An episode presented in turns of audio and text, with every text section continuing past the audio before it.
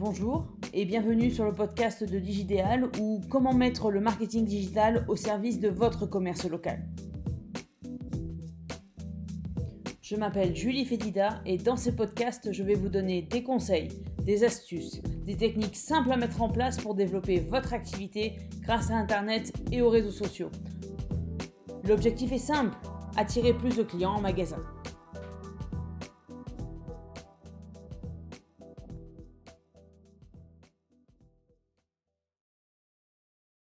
Cinquième podcast, le marketing digital, les idées reçues. Dans les podcasts précédents, j'ai essayé de désacraliser, de vulgariser un maximum la communication digitale afin de vous prouver que ce n'était pas la montagne infranchissable que l'on pourrait penser et qu'elle pouvait être facilement mise en place pour développer votre visibilité, pour développer votre activité. J'aimerais aujourd'hui continuer sur cette lancée et vous permettre de démêler le vrai du faux grâce à une série d'idées reçues largement répondues sur le marketing digital et les réseaux sociaux. Première idée reçue, faire du marketing digital, c'est uniquement faire de la publicité sur les réseaux sociaux et les moteurs de recherche. Eh bien non, pas seulement. Comme nous l'avons déjà vu, le marketing digital regroupe l'ensemble des communications faites par une entreprise sur Internet pour se faire connaître. Elles peuvent être organiques, c'est-à-dire gratuites, ou payantes. En clair, si avant vous aviez le bouche à oreille, aujourd'hui vous avez le bouche à oreille digital qui à grande échelle devient ce que l'on appelle le buzz.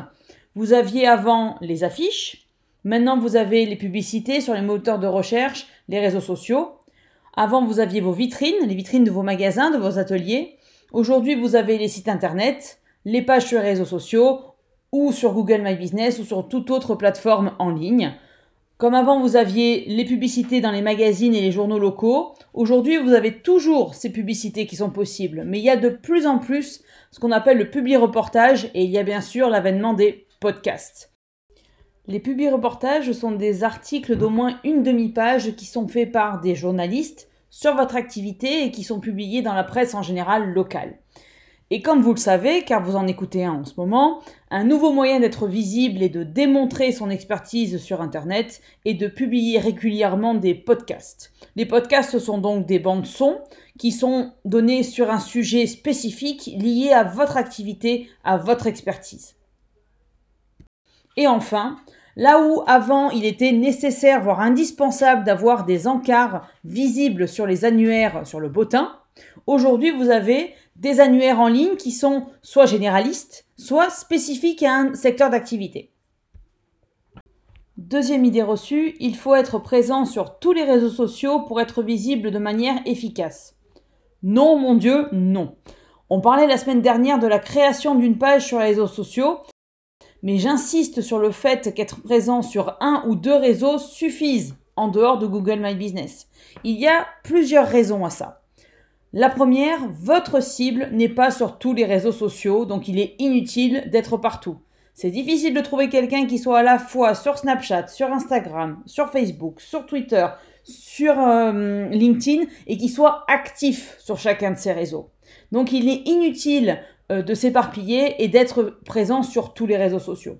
Deuxième raison, c'est que trop de publications tue la publication vous risquez de vous épuiser et de ne pas avoir les retours escomptés, voire de lasser votre audience qui, dès qu'il tourne la tête, va voir votre logo. Ça va le gonfler. Pour vous rendre compte de l'effet néfaste que peut représenter le fait d'être omniprésent sur les réseaux sociaux, pensez à une musique qui passe sans arrêt sur toutes les radios ou à une pub TV que vous voyez tout le temps sur toutes les chaînes.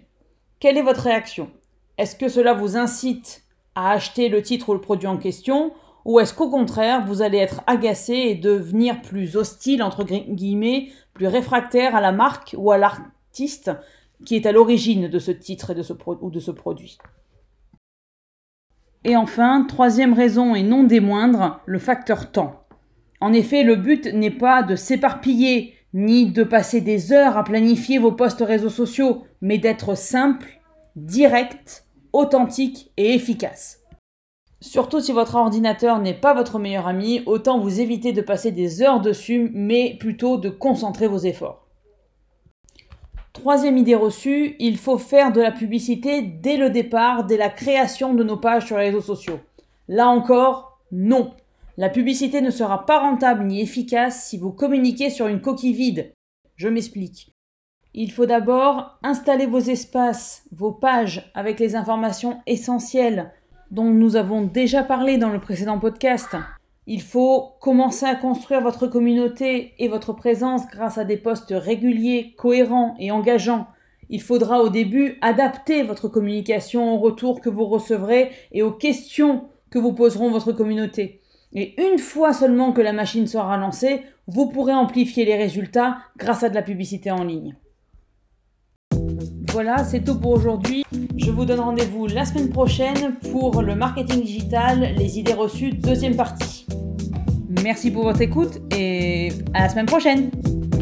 Si vous avez aimé ce podcast, n'hésitez pas à le partager, à en parler autour de vous. Et pour me suivre sur les réseaux sociaux, c'est Digidéal sur Facebook, LinkedIn et YouTube. À bientôt!